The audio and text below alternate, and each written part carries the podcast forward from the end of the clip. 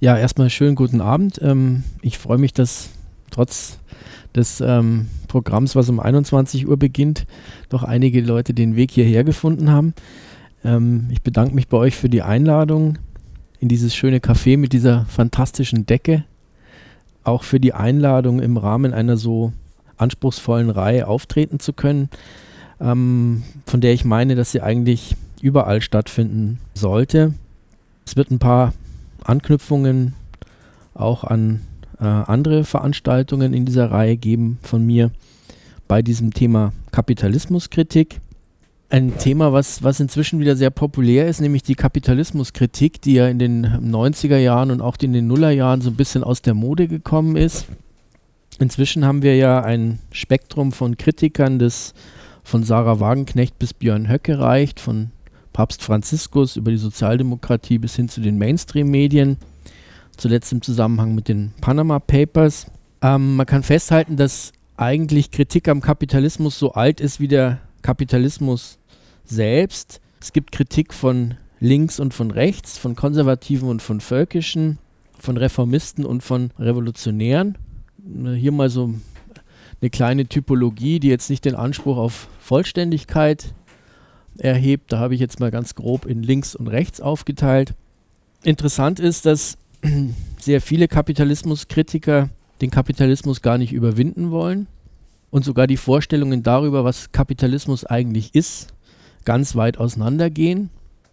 Diese Typologie täuscht vielleicht eine Trennschärfe vor, die es in der Realität, in der politischen Realität so gar nicht gibt. Die Übergänge sind fließend, was als originär rechts erscheint, insbesondere antisemitische und nationalistische Vorstellungen finden sich von Anfang an auch in Teilen der Linken. Wenn man sich mit Kapitalismuskritik von rechts beschäftigt, dann ist es immer auch gut, Kapitalismuskritik von links ins Visier zu nehmen, sich genauer anzuschauen und vielleicht auch die eigenen Positionen zu schärfen. Und zwar deswegen, weil ich denke, es genügt nicht, sich mit den Rechten, mit den aktuellen völkisch-nationalistischen Bewegungen auseinanderzusetzen, sie zu bekämpfen. So eine Abwehr ist notwendig, aber für sich genommen nur defensiv und deswegen möglicherweise ungenügend. Wir leben in einer Welt, in der sich die sozialen Widersprüche verschärfen und die ökologische Zerstörung voranschreitet. Es geht einher mit einer weltweiten politischen Regression in Gestalt nationalistischer und fundamentalistischer Bewegungen. In Europa läuft die ähm, Konfrontation momentan ab zwischen einem völkischen Nationalismus, der auf Abschottung setzt, auf der einen Seite, und einem neoliberalen Standortnationalismus, der oft gar nicht als Nationalismus gesehen wird. Während die Linke, sei es jetzt die reformistische oder die radikale, kein bestimmender Pol in diesen Auseinandersetzungen ist, sondern sich meistens ein- oder unterordnen muss. Beispiele sind die Brexit-Kampagne in Britannien, wo die Labour Party zwar offiziell ähm, gegen den Brexit agitiert hat, aber ein großer Teil ihrer Basis dann dafür gestimmt hat und es eine Reihe von linken bis linksradikalen Gruppen gab, die unter dem Bezeichnung Lexit ähm, auch für den Austritt geworben hat. Anderes Beispiel wäre die Syriza in Griechenland, die von Anfang an mit einer rassistischen Partei koaliert hat und ihr bescheidenes Reformprogramm unter neoliberalem Diktat einstampfen musste. Wenn die Linke wieder attraktiv werden will, wenn sie selber ein bestimmender Pol in gesellschaftlichen Auseinandersetzungen werden will, dann braucht sie als erstes ein adäquates Verständnis der gesellschaftlichen Verhältnisse, um dann eine politische Strategie und auch konkrete Forderungen zu entwickeln. Und dazu gehört zuallererst eine zutreffende Analyse der aktuellen Entwicklung und die Überwindung von verkürzten bis rechten Ansätzen von Kapitalismuskritik. Ich werde erstmal anfangen mit einer knappen Darstellung der Marxischen Kritik der politischen Ökonomie und zwar deswegen, weil ich die für immer noch am besten geeignet halte, um zu verstehen, was Kapitalismus eigentlich ist und ich diesen Ansatz dann auch als Maßstab zur Bewertung von anderen Ansätzen verwende, dann werde ich versuchen, so ein bisschen Grundmuster von verkürzter und rechter Kapitalismuskritik herauszuarbeiten, auch Nähe zu antisemitischen Vorstellungen, ein paar historische Ansätze, linke wie rechte zeigen, ähm, ein bisschen näher auf die Freiwirtschaft eingehen, nicht weil sie es inhaltlich unbedingt verdient hätte, mh, sondern deswegen, weil Versatzstücke dieser Lehre inzwischen in einem sehr breiten politischen Spektrum wiederzufinden sind, insbesondere seit Ausbruch der Wirtschaftskrise von 2008. Und abschließend werde ich dann auf aktuelle verkürzte Kapitalismuskritik in der Linken ein bisschen angehen. Ihr könnt euch natürlich vorstellen, dass ich viele Themen hier nur kurz antippen kann in so einem Vortrag. Wir können sicher das ein oder andere hinterher in der Diskussion noch vertiefen, je nach Bedarf, der hier im Raum bei euch ist. Manches könnt ihr auch nochmal nachlesen, ähm, vor allen Dingen auch in diesem Gesellbuch von mir. Ich habe aber auch von der Assoziazione delle Talpe aus Bremen ähm, zwei Rieder dabei, leider nur in geringer Stückzahl, ähm, wo einige interessante Aufsätze auch drin sind, die sich mit dem Thema beschäftigen. Der Ausgangspunkt ist bei Marx das Verständnis, dass der Zweck kapitalistischer Ökonomie der maximale Profit ist, nicht die optimale Allokation von Gütern oder gar die Befriedigung von Bedürfnissen. Es ist keine Frage von Gier oder Skrupellosigkeit, sondern ein struktureller Zwang. Jedes Unternehmen muss maximalen Gewinn erwirtschaften und reinvestieren, um in der Konkurrenz bestehen zu können. Andernfalls droht Ruin oder Übernahme durch stärkere Konkurrenten. Kapitalismus ist als Prozess zu begreifen. Wenn jemand über sehr viel Geld verfügt, dann ist er reich, aber noch nicht unbedingt ein Kapitalist. Das wird er erst in dem Moment, in dem er dieses Geld in einer bestimmten Art und Weise einsetzt, um einen Mehrwert zu erzielen. Und das ist das, was Marx im Kapital in dieser Formel zusammenfasst. G steht am Anfang, also Geld als Kapital, Kapital als Geld, mit dem bestimmte Waren eingekauft werden, Rohstoffe, Vorprodukte, Fabrikgebäude, dann vor allen Dingen die wahre Arbeitskraft, die dann zusammen in einem Produktionsprozess bestimmte Waren herstellen, deren Wert höher ist als der eingesetzte Wert und wenn es am Ende gelingt, diese Waren auf dem Markt zu verkaufen, dann hat man im optimalen Fall aus Sicht des Kapitalisten das anfangs eingesetzte Kapital plus einen kleinen Mehrwert, das ist dieses Strichelchen da oben, bekommen und damit kann dieser Zyklus wieder von vorne beginnen. Jetzt ist die spannende Frage, wie denn in diesem System der Gewinn zustande kommt. Wenn man sich jetzt etwa das neue Buch von der Sarah Wagenknecht durchliest, dann muss man sagen, dass das ein außerordentlich wichtiger Punkt ist, weil für Sarah Wagenknecht, so ähnlich wie auch schon für Lenin vorher, das nicht mehr das Entscheidende ist.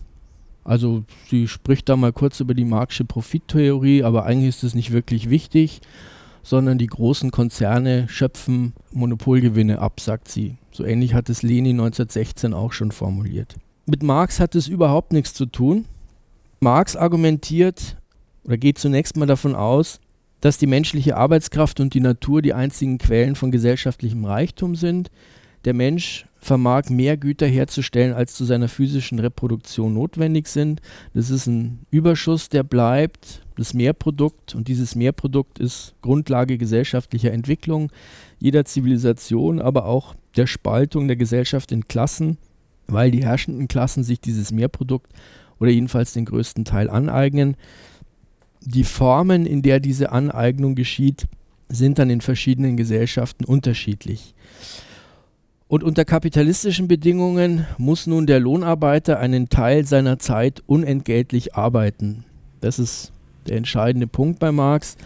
Der Arbeiter bekommt einen Lohn, der im Prinzip durch den Wert der Güter und Dienstleistungen bestimmt ist, die notwendig sind, um seine Arbeitskraft zu erhalten. Aber im Arbeitsprozess schafft er Produkte, deren Wert höher ist als dieser Lohn. Und die Differenz zwischen dem Lohn und dem Wert der Waren, die der Arbeiter produziert hat, plus den ähm, Kosten, die vorher eingegangen sind in, die, ähm, in das konstante Kapital, das ist der Mehrwert, der vom Kapital akkumuliert wird. Und es ist dieser Vorgang, diese Aneignung von Mehrwert, die von Marx als Ausbeutung bezeichnet wird, und zwar unabhängig davon, ob der Lohn jetzt niedrig oder hoch ist. Also nochmal zusammengefasst in dieser Formel, im Prinzip ist es so, dass dieser Strich da bei dem G und dieses M identisch sind. Das ist also der Gewinn, der Mehrwert, der am Ende bleibt. Und dieser Mehrwert und die Akkumulation dieses Mehrwerts ist der einzige Zweck einer kapitalistischen Ökonomie. Er wird auch zum größten Teil nicht konsumiert, sondern reinvestiert. Ähm, und Kapitalismus im Sinne von Marx meint jetzt eine Gesellschaftsordnung, die nach diesen Prinzipien funktioniert. Und dabei sind Produktion, Handel und Finanzen gleichermaßen unverzichtbar. Ein wichtiger Aspekt dabei sind die sogenannten Finanzmärkte.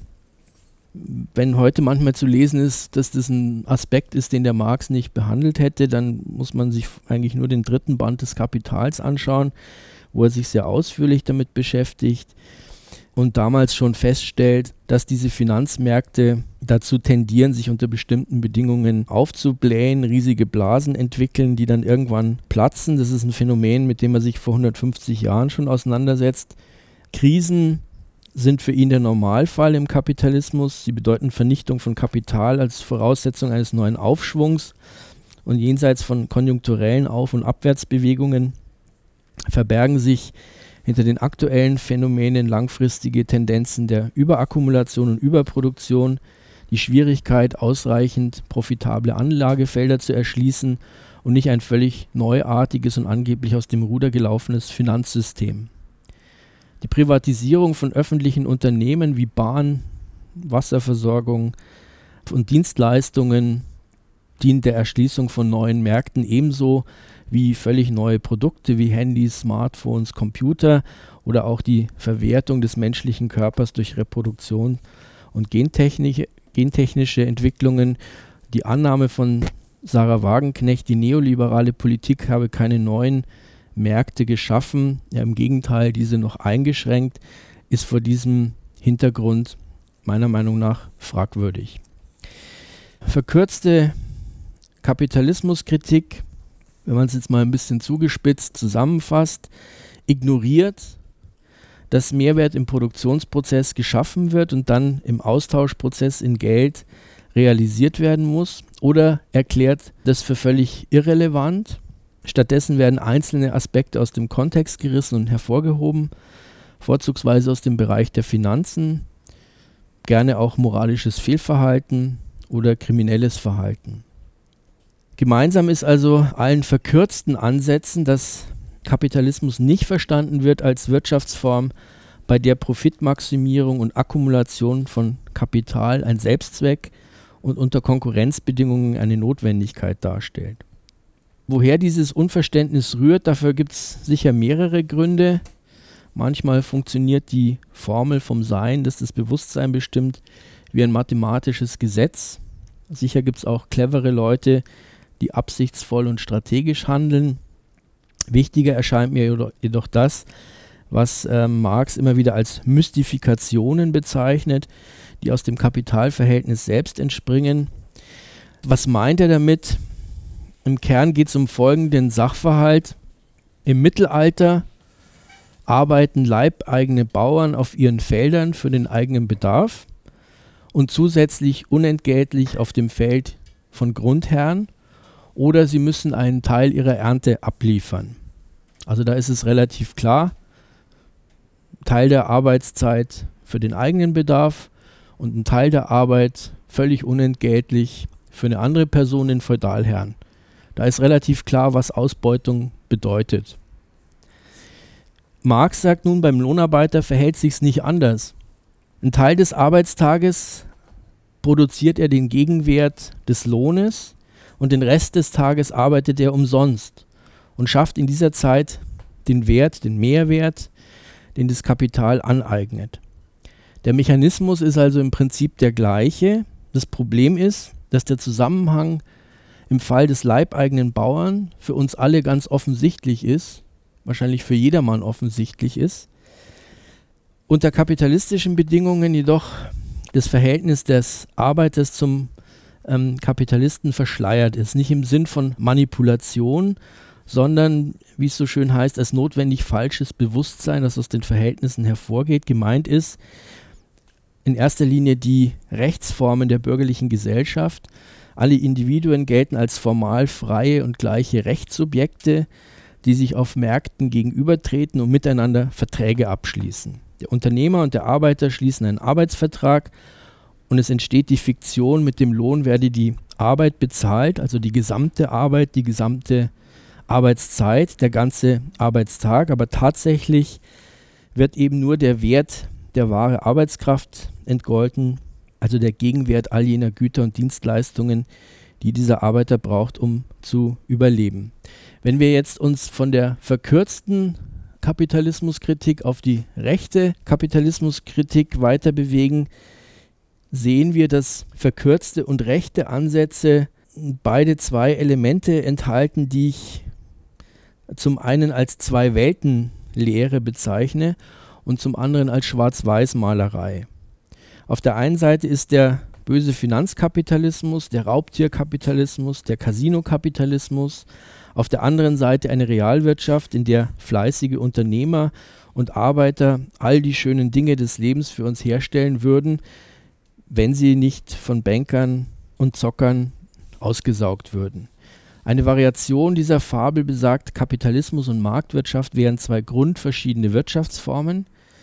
Kapitalismus wird gleichgesetzt mit Monopolen und Kartellen, Zinsen, Schulden oder Globalisierung. Marktwirtschaft dagegen präsentiert als überschaubare Idylle aus Familienbetrieben, Handwerkern, Bauern, Händlern, lokal und regional verankert, ähm, wo es immer nachhaltig und ökologisch und fair zugeht. Die verkürzten wie die rechten Ansätze unterstellen damit einen scharfen Gegensatz zwischen produktiver Arbeit und leistungslosen Formen der Bereicherung. Es gibt eigentlich kaum einen Begriff, der in Wagenknechts neuem Buch häufiger auftaucht als die Vorstellung vom leistungslosen Einkommen, das sich einige wenige ähm, aus der gesellschaftlichen Produktion abzweigen, was sie da scharf geißelt. Und es bedeutet natürlich umgekehrt, dass die normale, legale, strukturelle Form der Ausbeutung aus dem Blick gerät, dass sie gerechtfertigt wird. Es geht all diesen verkürzten Kapitalismuskritiken und den Rechten eben gerade nicht darum, die Strukturen, Warenproduktion, Konkurrenz, Lohnarbeit, Hierarchien, nicht mal die ungleiche Verteilung in Frage zu stellen, sondern im Gegenteil, diese werden gerechtfertigt im Sinne des Liberalismus und des Standortnationalismus gelten Konkurrenz und auch Hierarchien als Antriebskräfte, die innovativ wirken, die den Einzelnen antreiben und im Endeffekt uns alle eine wunderbare Warenwelt bescheren sollen. Im Sinn des Rassismus und Sozialdarwinismus werden sie biologisch begründet als Ausdruck des Kampfes ums Dasein. Ich habe nochmal so ein bisschen zusammengefasst über die verschiedenen Epochen und verschiedenen Autoren und Ansätze hinweg, diese Begrifflichkeiten, die da immer wieder auftauchen und ähm, entgegengesetzt werden. Also positiv die Marktwirtschaft, negativ der Kapitalismus, dann eben gerne als Raubtierkapitalismus, als angelsächsischer Kapitalismus, ähm, dann das Vorstellung von Arbeit als Beruf und Berufung, Sekundärtugenden wie Fleiß, Pünktlichkeit, Sauberkeit, Ordnung, dagegen arbeitsleistungsloses Einkommen, also eine Gruppe von Menschen, die egoistisch, parasitär lebt, gierig ist, Dienst an der Gemeinschaft, Gemeinwohl, natürlich positiv besetzt, Eigennutz und Egoismus auf der anderen Seite. Ähm, diese Marktwirtschaft dient angeblich nur der Bedürfnisbefriedigung. Sie ist natürlich, sie ist organisch, sie ist fair, sie ist sozial. Der Kapitalismus ist gierig, materialistisch, jetzt nicht im Sinn von philosophisch materialistisch, sondern im unmittelbaren Sinn von immer mehr haben wollen und dient also nur der schnöden Anhäufung von Reichtümern. Es wird dann auch personalisiert. Auf der einen Seite Bauern, Handwerker, Arbeiter, Unternehmer, Einzelhandel, positive Gruppen, auf der anderen Seite negativ die Banker, Börsianer, Spekulanten. Auf der letzten Ebene nochmal diese Entgegensetzung Realwirtschaft, Finanzsphäre, meistens verbunden mit dem Zins. Diese Vorstellungen und Begriffe lassen sich sortieren nach zwei Polen eigentlich, nämlich einerseits abstraktes Geld, andererseits die konkrete Arbeit. Also das abstrakte Geld, was sozusagen ähm, assoziiert wird mit den negativen Aspekten des Kapitalismus und auf der anderen Seite die konkrete Arbeit, positiv konnotiert natürlich, assoziiert mit Marktwirtschaft und allem, was positiv dazugehört. Und aus dieser Gegenüberstellung haben jetzt zwei Theoretiker, nämlich Moishe Postone und Detlef Clausen, den Begriff des strukturellen Antisemitismus entwickelt, den sie bei verkürzter Kapitalismuskritik in vielen Fällen ausmachen. Ähm, ich finde, das ist eine sehr sinnvolle, zumindest bedenkenswerte Überlegung. Ausgangspunkt ist ähm, bei Postone die Feststellung, der moderne Antisemitismus sei eine Denkform, in der die rasche Entwicklung des industriellen Kapitalismus durch den Juden personifiziert und mit ihm identifiziert wird. Ähm, das knüpft natürlich an an die Vorstellungen, die schon im Mittelalter existieren, im traditionellen Antisemitismus, ähm, die Juden als Geldverleiher, als Wucherer. Und nun werden sie insgesamt für ökonomische Krisen, für gesellschaftliche Umstrukturierungen und Umbrüche haftbar gemacht. Die abstrakte Herrschaft des Kapitals, sagt Postone, wie sie mit der Industrialisierung einhergeht, verstrickte die Menschen in das Netz dynamischer Kräfte, die, weil sie nicht durchschaut zu werden vermochten, in Gestalt des internationalen Judentums wahrgenommen wurden. Wichtig ist jetzt dabei, um keine Missverständnisse aufkommen zu lassen, nicht jede verkürzte Kapitalismuskritik ist antisemitisch. Also muss man aufpassen, es gibt sozusagen Teilmengen und Überschneidungen, aber nicht in jedem Fall. Ich werde nachher ein, ein, ein prominentes Beispiel dafür auch nennen, wo es nicht der Fall ist. Wichtig in diesem Konzept von Postone und Clausen sind drei Schritte. Erstens, die verkürzte Kapitalismuskritik fokussiert auf die Zirkulation und betrachtet Geld und Zins als Ursachen aller Übel. Der Rest, insbesondere eben auch die Verhältnisse in der Fabrik oder im Büro, das, wo die meisten von uns wahrscheinlich einen Großteil ihres Lebens verbringen, das spielt überhaupt keine Rolle. Wir werden nachher bei der Freiwirtschaft sehen, wie das schon definitorisch völlig ausgegrenzt wird als nebensächlich. Zweitens, dieses zinstragende Kapital dieses Finanzkapital wird in einem zweiten Schritt personalisiert als Banker, Spekulanten, Börsianer, als Heuschrecken, also auch nochmal negativ bewertet, als eine Gruppe von Menschen, die nicht arbeiten, sondern sich ähm, an den anderen bereichern. Und in einem dritten Schritt, und dann hat man sozusagen den Antisemitismus komplett, wird diese Personengruppe als Juden identifiziert. Ähm, dabei muss nicht immer ausdrücklich von Juden gesprochen werden. Vor dem Nationalsozialismus war das überflüssig, weil der Antisemitismus schon so weit verbreitet war. Und nach Auschwitz vermeiden es intelligente Antisemiten, offen von Juden zu sprechen. Es gibt genügend Anspielungen, Chiffren, Codes, die man stattdessen verwenden kann. Der Richard Wagner in seinen Opern lässt allerlei fiese Zwerge auftreten. Die Völkischen sprachen von der internationalen Hochfinanz Heute reicht es manchmal, wenn man von Manhattan spricht, von der Herrschaft der Wall Street oder der amerikanischen Ostküste. Oder man nennt Namen wie Rothschild oder Soros, dann wissen die Eingeweihten Bescheid. Das Problem ist, dass rechte Kapitalismuskritik an das Alltagsverständnis anknüpfen kann, auf reale Vorfälle verweisen kann. Natürlich gehören zum Kapitalismus auch Korruption, Betrug und Kriminalität. Denken wir an die den Abgasskandal von VW, denken wir an die Deutsche Bank, denken wir an die Sport- und Unterhaltungsindustrie wie die FIFA. Und natürlich wird tatsächlich eine Minderheit von Menschen immer reicher und die Mehrheit immer ärmer. Ein weiterer Aspekt ist die Betonung von Arbeit und von Fleiß als hohe identitätsstiftende Werte. Und natürlich kann man stolz auf eine gute und gelungene Arbeit sein. Problematisch ist es, wenn diese nationalistisch konnotiert wird als deutsche Wertarbeit, deutsche Qualität oder der Ausgrenzung von Nichtarbeitenden dient, der sogenannten Arbeitsscheuen, wie es in der Nazi-Terminologie heißt. Das zielt oft und in erster Linie auf die, ähm, auf die 1%, auf die ganz superreichen, die angeblich nichts arbeiten. Ähm, aber schnell kommen dann immer auch in den Blick die Erwerbslosen, die Kranken, die Behinderten, die vermeintlich faulen Südländer, die sogenannten Zigeuner oder nicht arbeitende Juden. Und damit konnte diese Gegenüberstellung vom schaffenden und vom raffenden Kapital, wie es die Nationalsozialisten dann genannt haben, bis hinein in die Linke und die Arbeiterbewegung punkten. Solche Vorstellungen, wie ich sie jetzt hier zusammengefasst habe, jetzt habe ich vergessen, eins weiter zu, zu drücken, das Thema struktureller Antisemitismus, finden sich teilweise auch im Protest gegen TTIP um kein Missverständnis aufkommen zu lassen, es gibt viele gute Gründe und Argumente, ähm, TTIP zu kritisieren und zu demonstrieren. Ähm, das Problem ist aber, dass die Gegnerschaft ähm, gegen TTIP sich auch aus vielen falschen, tendenziell rechten ähm, Argumenten speist. Beispiel dieses Plakat. Ähm, das suggeriert, die EU äh, werde das Opfer von TTIP werden. Unsere Demokratie, unsere sozialen Standards, unsere ökonomische Ethik werden von den Amerikanern kaputt gemacht. Und dann fragt man sich, wie war das mit der Abgasmanipulation von VW?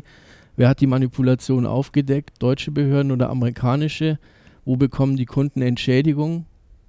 Also wie gesagt, so berechtigt die Kritik an TTIP ist, so sehr ist die Gegnerschaft in Deutschland stark nationalistisch und antiamerikanisch bestimmt. Gut, jetzt kommt nochmal so ein kleiner historischer Durchlauf um das, was ich jetzt versucht habe, eher etwas theoretisch zu entwickeln, ähm, nochmal ein bisschen mit Fleisch zu füllen. Ich habe es vorher schon gesagt, der Kapitalismus hat natürlich von Anfang an auch Kritik auf sich gezogen. Die linke Kritik am Kapitalismus setzt so mit den Frühsozialisten ein um 1820, 1830 in Großbritannien, in den USA und Frankreich. Ähm, zu den frühen Vertretern gehört Charles Fourier, der so als Utopie eine Gesellschaft entwickelt, in der alle Menschen in Gemeinschaften leben, den sogenannten Phalanxen. Die Arbeit würde von allen gemeinsam verrichtet. Ähm, das würde Synergieeffekte bringen und Produktivitätssteigerung und damit würden sich auch sozusagen der allgemeine Wohlstand erhöhen. Bezeichnend ist, dass Fourier eine Gütergemeinschaft ablehnt. Also das unterscheidet ihn von den frühen Kommunisten. Er meint, der Ertrag soll im Verhältnis zum Einsatz von Kapital, Arbeit und Talent verteilt werden. Fourier hoffte auf diese Art und Weise den privaten Egoismus mit dem kollektiven Vorteil vereinen zu können. Seine Kritik richtete sich auch nicht grundsätzlich gegen den Kapitalismus, er behauptete, Produzenten und Konsumenten würden von Händlern und Geschäftsleuten ausgeplündert durch Warenhortung, Preistreiberei, Betrug, Erpressung, Bankrott, Spekulation, Wucher und Monopole. Etwas bekannter als Fourier bis heute und wahrscheinlich auch der wirkmächtigste Autor aus diesem Spektrum ist dieser Herr Proudhon, der als Klassiker des Anarchismus gilt und von dem die meisten Leute zumindest schon mal den Satz Eigentum ist Diebstahl gehört haben, das war eine Parole, mit der er um 1840 schlagartig in ganz Europa berühmt wurde. Marx war hingerissen und Proudhon genießt seitdem einen Ruf als Umstürzler, obwohl er später meinte, das wäre eine fürchterliche Formel, die er von sich gegeben hat und die er am liebsten wieder zurückgenommen hätte. Denn tatsächlich war das gar nicht so gemeint in diesem absoluten Sinn, wie es wie es diese Parole da vorgibt. Proudhon hatte mit Kommunismus und Sozialismus überhaupt nichts am Hut. Er wollte nur, dass Eigentum nicht missbraucht wird, wie er sich das vorstellte, und dass vor allen Dingen die Arbeiter auch zu Eigentum kommen sollten. Proudhon verbindet den Begriff des Eigentums mit zwei grundverschiedenen Vorstellungen, nämlich Eigentum als Frucht eigener Arbeit und Eigentum als Aneignung fremder Arbeitsleistung als Diebstahl. Das eigentliche Problem sind für Proudhon Geld und Zins. Er glaubt, dass ähm, Geld und Zins die Zirkulation von Waren behindern würden und dass über den Zins die Ausbeutung stattfindet. Und deswegen wollte er die, die berühmte Tauschbank gründen, die den ähm, Austausch von Waren vermitteln sollte mit Hilfe von so Arbeitszetteln. Die Wirtschaft würde angekurbelt, alle Proletarier bekämen höhere Löhne und könnten dann zu selbstständigen Handwerkern und Kapitalisten aufsteigen und fortan würde es nur noch Produzenten geben, die untereinander Waren zum Selbstkostenpreis tauschen. Bei Fourier und Proudhon verbindet sich diese verkürzte Kapitalismuskritik ganz offen mit Antisemitismus. Fourier schmähte die Juden als raubgierig und parasitär, als Betrüger und Spione. Sie glichen der Pest, sagt er, die die Körper der Gesellschaft verwüste. Er lehnte die Emanzipation von Juden, also die rechtliche Gleichstellung, ab und forderte sie ähm, zwangsweise in der Industrie und in der Landwirtschaft arbeiten zu lassen, um sie zu produktiver Arbeit zu erzielen. Also da hat man schon das, die Vorstellung, der Jude ist faul, der arbeitet nicht selber, sondern der lebt wie ein Parasit von der Arbeit anderer. Das ist genau nationalsozialistische Vorstellung an dem Punkt, schon einige Jahrzehnte vorher.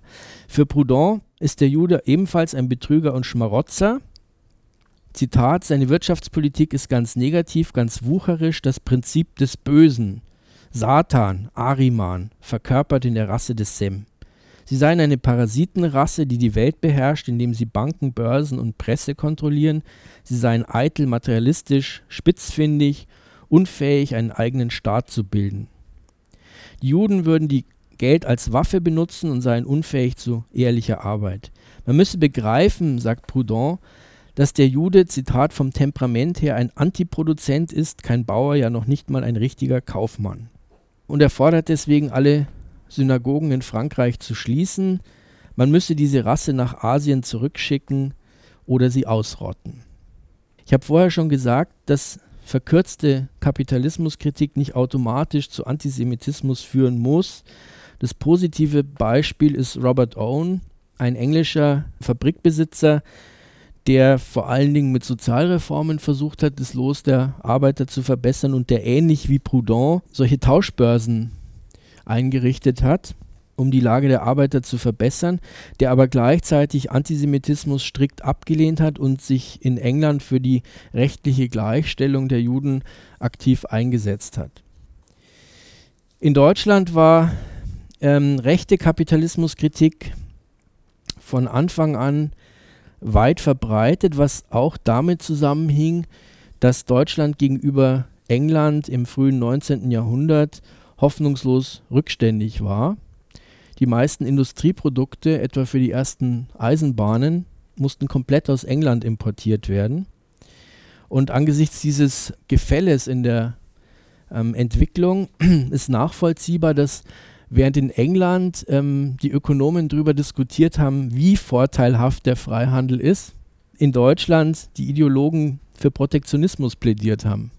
Fichte ist der Erste, der um 1800 für den geschlossenen Handelsstaat eintritt und sowohl Fichte als auch Adam Müller und Friedrich List vier Jahrzehnte später vertreten die Position, Deutschland müsste ein möglichst autarkes ökonomisches Gebilde sein und gleichzeitig durch eine aggressive Expansions- und Eroberungspolitik den deutschen Wirtschaftsraum in Europa ausweiten.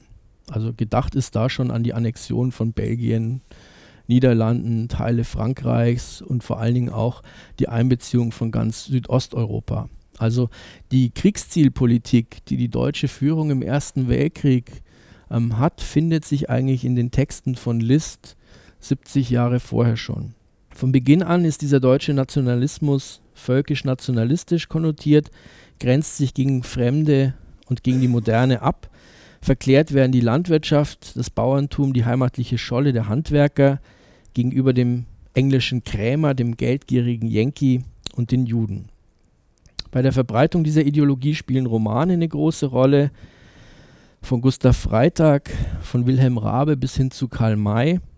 Bei Freitag und Rabe sind stets arbeitsscheue, faule, aber sehr schlaue Juden, die durch betrügerische Machenschaften die ehrlichen und hart arbeitenden Deutschen aussaugen. Die völkische Bewegung erlebt nach der Wirtschaftskrise von 1873, dem sogenannten Gründerkrach, einen großen Zulauf. Die soziale Basis dieser völkischen Bewegung ist der Mittelstand, ähm, der dazu aufgerufen wird, sich gegen ein internationales Großkapital, aber auch gegen die sozialistische Arbeiterbewegung zu wehren. Einer der ersten, der das so programmatisch zusammenfasst, ist der Journalist Otto Glagau, 1874 in einer Artikelserie, wo er nochmal rausarbeitet, der moderne Kapitalismus und alle damit verbundenen Veränderungen, Industrialisierung, Urbanisierung, aber auch Arbeiter- und Frauenbewegung seien letztlich jüdische Erfindungen. Der Kapitalismus ist institutionell verankert, seiner Meinung nach, in einer jüdischen Finanzwelt, in jüdisch kontrollierten Börsen und Banken. Glagau greift natürlich auch wieder dieses Stereotyp vom faulen und parasitären Juden auf und stellt ihm den deutschen Arbeiter, den Bauern, Handwerkern, Unternehmern und Kaufmann gegenüber. Und er verwendet auch erstmals die Begriffe schaffendes und raffendes Kapital. Die soziale Frage ist für ihn dadurch lösbar, dass Deutschland sich von den Juden befreit wenn man sich die Schriften von diesem Journalisten anschaut, dann sieht man, dass eigentlich gut 40 Jahre vor Gründung der NSDAP die nationalsozialistische Doktrin jetzt bezogen auf die soziale Frage eigentlich schon ausformuliert vorlag. Sehr viel anders werden Hitler, Goebbels, Gottfried Feder und die Gebrüder Strasser es auch nicht ausdrücken. Wichtig ist, ähm, dass man sich bewusst macht, dass dieser Antisemitismus nicht beschränkt war auf einige Rabauken am Rande der Gesellschaft, sondern weite Teile des Mittelstandes und des Bürgertums ähm, einbezog. Eine ganz wichtige Gruppe waren die sogenannten Kathedersozialisten. Das war so eine etwas spöttische Bezeichnung für eine Gruppe von Professoren, die sich für soziale Reformen engagierten. Organisiert waren sie im Verein für Sozialpolitik. Die kritisierten die liberale Wirtschaftspolitik, weil diese zu einer rein materialistischen Kapitalanhäufung führe. Da haben wir wieder diese Frontstellung gegen den Materialismus, den Staat von seinen Pflichten entbinde und nationale Belange vernachlässige. 1887 publiziert der Verein die sogenannte Wucher-Enquete, eine Schrift über ehrliche und fleißige Bauern, die angeblich von raffinierten Juden ausgebeutet würden. Eine ganz wichtige Figur in dieser Szene ist der Werner Sombart, der um die Jahrhundertwende ein sehr prominenter Soziologe und Volkswirt war in Deutschland, galt zunächst als Sozialist, nahm später eine nationalkonservative Position ein und endete als Nazi. Ich habe jetzt hier mal so die drei wichtigsten Werke von ihm kurz zusammengefasst. Ähm, 1911 Die Juden und das Wirtschaftsleben, auch er personifiziert den Kapitalismus als jüdisch. Ähm, 1915 während dem Ersten Weltkrieg ähm, Buch, das sich einerseits gegen Juden, andererseits gegen die Briten als Kriegsgegner richtet. Juden sind geldgierig, sie vermeiden körperliche Arbeit. Es gibt zwei Existenzweisen, die heroische der Deutschen und die merkantile, die krämerhafte der Briten. Deswegen ist er auch ganz optimistisch, dass die Deutschen den Krieg gewinnen werden. Und dann 1938 ähm, das Buch Der deutsche Sozialismus, ähm, wo dann also auch wieder der Kapitalismus als letztlich jüdisch und verkörpert in Börse, Finanzkapital und Warenhäusern ähm, beschrieben wird. Bereits im Kaiserreich waren die Kaufhäuser ein neues und urbanes Phänomen, neben der Börse die Zielscheibe für die völkische Bewegung, weil viele von ihnen im Besitz von jüdischen Familien waren oder von jüdischen Familien gegründet wurden. 1905 kam es in München schon zu den ersten Boykottaktionen gegen jüdische Warenhäuser und auch zu tätlichen Übergriffen. Die NSDAP konnte an diese Vorstellungen anknüpfen, als nach dem Ersten Weltkrieg die herrschende Ordnung diskreditiert war die Faschisten versuchten, Arbeiter- und Mittelschicht zu gewinnen, indem sie Begriffe wie Arbeit und Sozialismus aufgriffen und versuchten im Sinne des Antisemitismus und Rassismus zu interpretieren. Das zeigt schon der Name. Hitler selber erklärte 1920, Ariertum bedeutet sittliche Auffassung der Arbeit und dadurch das, was wir heute so oft im Mund führen, Sozialismus, Gemeinsinn, Gemeinnutz vor Eigennutz. Judentum bedeutet egoistische Auffassung der Arbeit und dadurch Mammonismus und Materialismus, das Gegenteil des Sozialismus. Wie schon bei den Völkischen spielt Geld und Zinsen eine wichtige Rolle.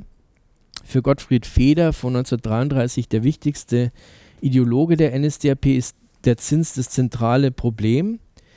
Die Zinsknechtschaft des schaffenden deutschen Volkes gegenüber dem überstaatlichen Finanzkapital, so nennt er das, ist für Feder synonym für die Tatsache der Judenherrschaft.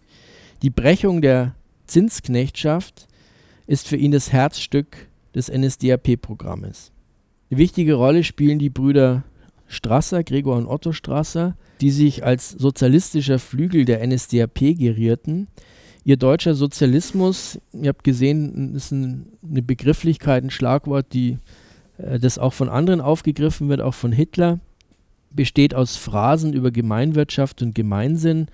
Das einzig Konkrete ist, dass manchmal sich so Hinweise finden, dass man die Arbeiter ein bisschen stärker an den Gewinnen in den Unternehmen beteiligen soll. Aber durchgängig findet sich das Bekenntnis zum Privateigentum, auch zum Privateigentum an Produktionsmitteln sowie zum Unternehmertum. Die Strasser Brüder werden bis heute von Teilen der Nazi-Szene verklärt als nationale Sozialisten.